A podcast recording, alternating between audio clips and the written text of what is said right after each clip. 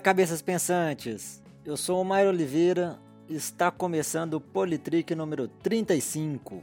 E nesse programa de hoje, nós vamos falar sobre o julgamento da chapa Dilma Temer no TSE. Bom, finalmente começou aí o processo do julgamento da chapa Dilma Temer no TSE, né? E assim, podemos dizer que realmente só iniciou o processo, né? Esse julgamento ele é resultado de uma ação que o PSDB protocolou ainda em dezembro de 2014, alegando aí que a chapa Dilma Temer teve aí um abuso de poder político e econômico para se reeleger em 2014. Então aí como vocês podem ver, essa análise dessa ação já está correndo aí quase dois anos e meio. O PSDB ele alegou o uso da propaganda em período vedado pela legislação, alegou também né, uma ocultação de dados né, negativos da economia por parte de institutos oficiais e também o recebimento de doações ilegais por parte dessas empresas aí que a gente tem visto aí da Lava Jato, né, especialmente as empreiteiras contratadas pela Petrobras. Então esse julgamento é em razão dessa ação do PSDB lá de dezembro de 2014. Então, no dia 4 de abril, teve início o julgamento e a sessão durou aproximadamente né, 1 hora e 45 minutos. A defesa da, da Dilma solicitou aí um, né, um, um prazo maior para terem outras testemunhas de defesas e tudo. Então, por unanimidade, os sete ministros do TSE eles decidiram então reabrir aí a etapa de coleta de provas, autorizar depoimentos de novas testemunhas e conceder aí um prazo adicional de cinco dias para as alegações finais das defesas. Lembrando aí das defesas, porque nós temos aí a defesa da Dilma e temos a defesa do Temer, que são duas defesas diferentes. Porque a defesa do Temer tem trabalhado aí na separação das contas da Dilma e do Temer, com a ideia de, caso seja condenado, que seja condenado apenas a Dilma e não o Temer. Essa é, é a alegação da defesa do Temer. Mas esse prazo de cinco dias para as alegações finais, ela só vai ocorrer a partir do momento em que o TSE ouvir essas novas testemunhas, o que não ocorreu ainda, pelo menos até o momento da gravação desse programa. E dentre as novas testemunhas que serão ouvidas, nós temos aí o Guido Mantega, que foi ex-ministro da ex-ministro de Fazenda da, da Dilma, e também nós temos os publicitários João Santana e Mônica Moura, que foram os marqueteiros da campanha da Dilma e do Temer, tanto de 2010 como também de 2014. Lembrando que esse julgamento ele é específico para as eleições de 2014.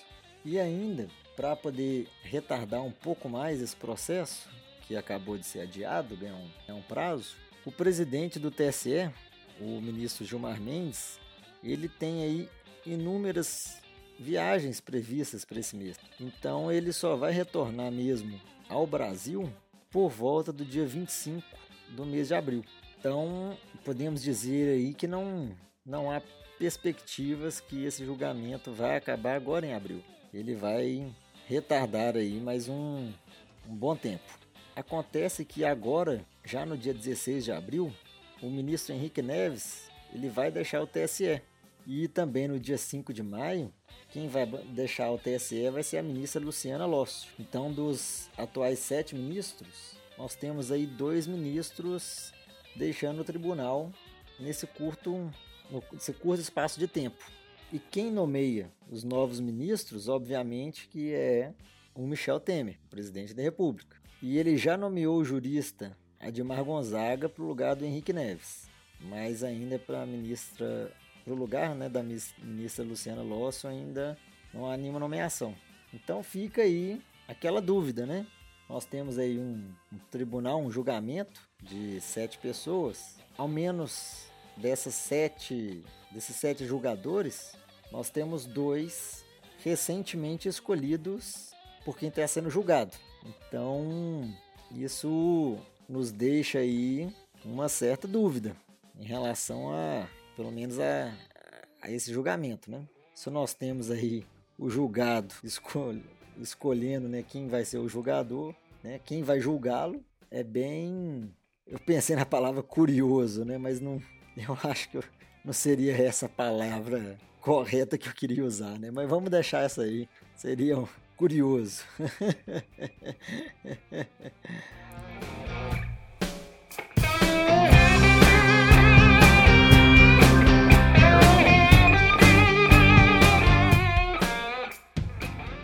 Então, pensando assim, quem ganha com esse retardamento do processo? Obviamente que uma pessoa beneficiada é o próprio Michel Temer, porque quanto mais retardar o julgamento, obviamente que maiores as chances dele de terminar o mandato, porque obviamente que a gente não sabe qual vai ser o resultado desse julgamento, mas se pensar que o julgamento vai ser para cassação da chapa, obviamente que o presidente Michel Temer será cassado. Então, quanto mais tempo demorar, mais ele permanece como presidente.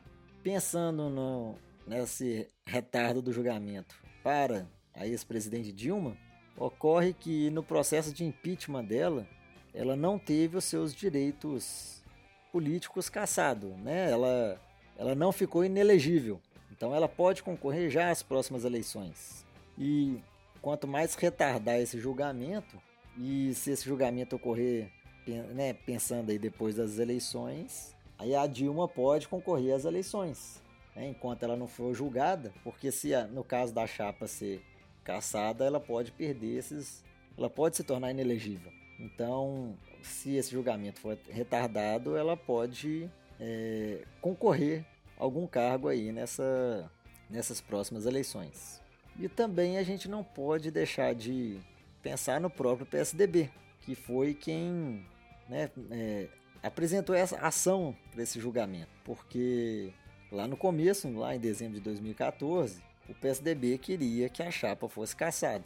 Só que de lá para cá, nós tivemos aí o impeachment da presidente Dilma e temos aí que o vice-presidente Michel Temer assumiu e aconteceu que o PSDB que era então oposição no momento do, né, do impeachment, passou a ser governo. E então, nessas últimas semanas, antes de começar o, o julgamento, o PSDB aí apresentou, argumentou que a comprovação cabal da participação da Dilma nos abusos ocorridos na eleição. Mas eles apresentaram que o Temer deveria ser inocentado nesse processo. Então, né, depois do impeachment, o PSDB passou a ser a favor então da separação da chapa Dilma Temer, porque, né, claro, agora é governo, então tem que proteger o governo. E se você pensar também uma outra forma, é que o Temer sendo caçado, o PSDB provavelmente não vai querer assumir a presidência até as próximas eleições, que é um, é um momento conturbado da política e que aí está sendo discutida no Congresso reformas que não são muito populares. Então, caso essas reformas sejam aprovadas e quem esteja né, na presidência seja alguém do PSDB, tanto a pessoa que estiver lá quanto o partido terá aí um. Né, ficará queimado com a população no caso dessas reformas serem aprovadas. Então, o PSDB também acaba ganhando com, esse, com essa demora nesse julgamento.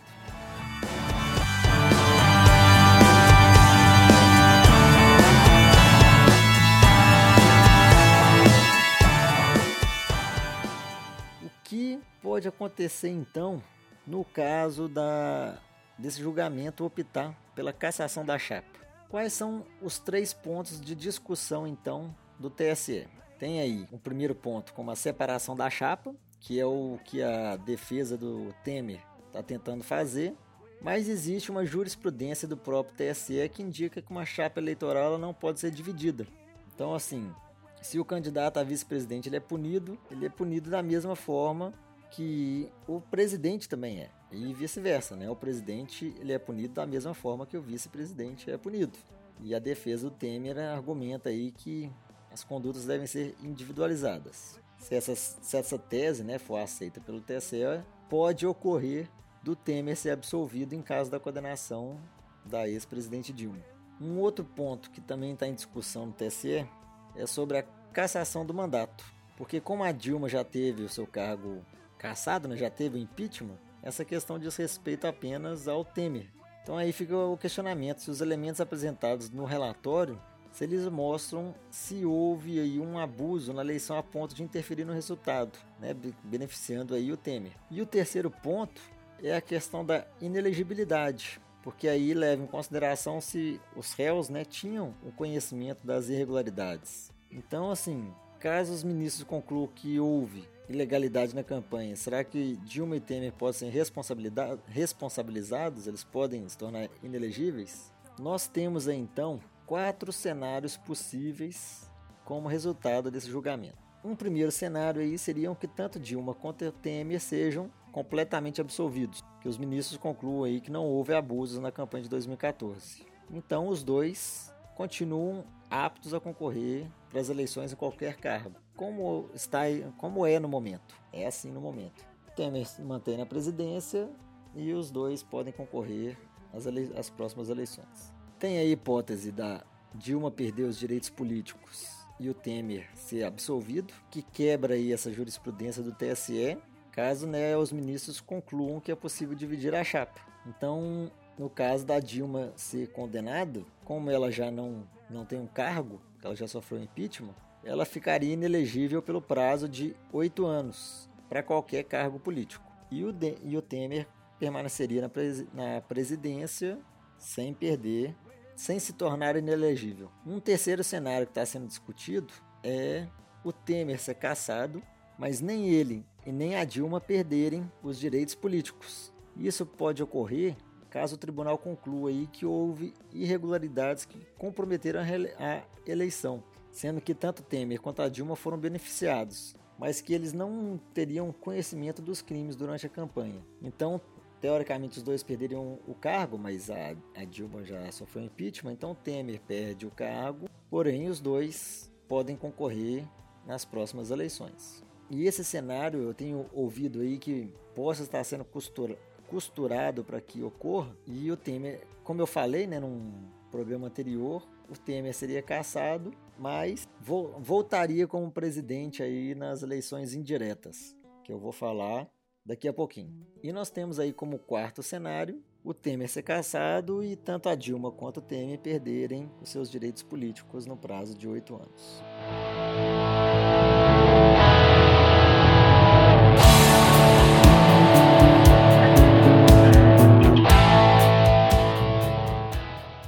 Então vamos falar aí na hipótese da cassação da chapa. Supondo que a chapa seja caçada, nós passaremos então conforme a Constituição, artigo 81, nós temos aí que teremos eleições indiretas, tanto para presidente quanto para vice-presidente. E essa votação deverá ser feita em até 30 dias pelo Congresso. Mas aí não se sabe quem poderá se candidatar, se haverá campanha, quanto tempo ocorre a posse. Estabelece só que acontece em 30 dias. Então, quem vai decidir quem vai ser o nosso presidente vai ser o Congresso. E aí entra a história daquele, daquele terceiro cenário. Que se o, o Temer for caçado, mas não perdeu seus direitos políticos, ele pode voltar à presidência pela via indireta, sendo eleito pelo Congresso. Imagina, né? Tem um presidente caçado e ele retorna por decisão do Congresso.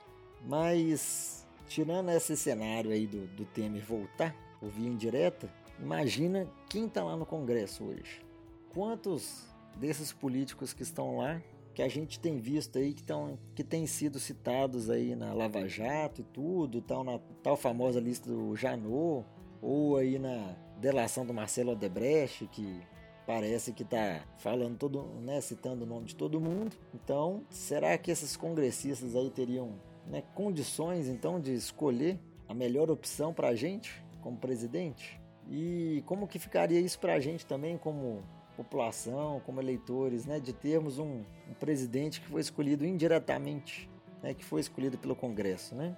Mas esse é um, um cenário provável. Provável não, é um cenário possível, caso a chapa seja caçada. E quem quer que seja eleito, ficaria no cargo aí até 31 de dezembro de 2018, porque nós temos aí as eleições em 2018 e 1 de janeiro de 2019, quem for eleito toma posse. E saiu uma, matéria aí, tanto do Fernando Henrique quanto Lula, que é interessante notar que os dois, pelo menos, concordam num ponto, de que essas eleições indiretas seria aí mais uma confusão aí para a situação do Brasil no momento. Os dois concordam que essas eleições indiretas seria aí mais uma confusão para o Brasil no momento. Né? O, a nossa política aí sofre, está sofrendo né, no momento aí uma, uma confusão mesmo. A gente está vivendo aí um turbilhão aí político e que as eleições indiretas aí seria mais um mais um fator aí nessa nessa confusão política aí em que estamos. É, eu concordo com eles. Realmente essa esse essas eleições indiretas realmente são seria mais um fator aí que, né, que vai contribuir mais ainda para essa confusão política em que estamos, em que estamos. Porém, é isso que está na Constituição. É, existe aí um, um certo movimento e tudo para que, no caso da cassação, seja realizada eleição direta mesmo. Porém, nesse cenário de eleição direta, eu fico imaginando né, o, o custo que é uma eleição hoje no país e ainda mais fazer uma eleição aí que vai envolver o país todo, porque é uma, é uma eleição para presidente. Imagine pensar em, em, campanha e ter que gastar dinheiro em fazer campanha, gastar dinheiro em fazer novas eleições. Então, fazer umas no novas eleições diretas para poder cumprir esse prazo aí de um ano, um ano e pouco, é um gasto também muito grande para pouco período. Então, assim, eu acho que esse é um, um ponto aí interessante a se pensar nesse gasto com as eleições.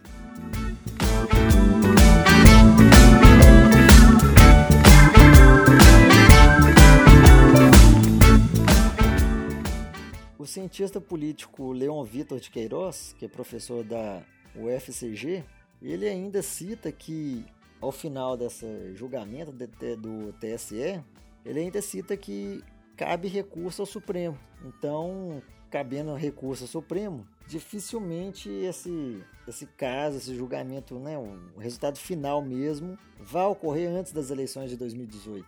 Então, parece aí que caminhamos para um, um cenário em que isso vai ficar postergando e, e durando o máximo de prazo possível e vai continuar tudo como está no momento, até as próximas eleições. E obviamente que se passar as eleições e tivermos esse julgamento final, a única diferença que pode ocorrer aí é tornar tanto o, Temer quanto a Dilma inelegíveis pelo prazo de oito anos, caso sejam condenados, se isso ocorrer depois das eleições de 2018. Muito bem, é isso por hoje. Voltaremos então na semana que vem com mais um Politrick. Como vocês podem ver, a minha voz já está um pouco melhor e semana que vem eu espero estar já com ela 100%. Então, é isso. Não se esqueça de entrar no nosso site, o politrick.com.br, deixar lá o seu comentário sobre o nosso programa e também acompanhar as nossas redes sociais. No nosso Twitter, que é o arroba e também na nossa página no Facebook, que é o podcast Politrick. É isso então. Semana que vem estamos de volta. Falou! Um abraço!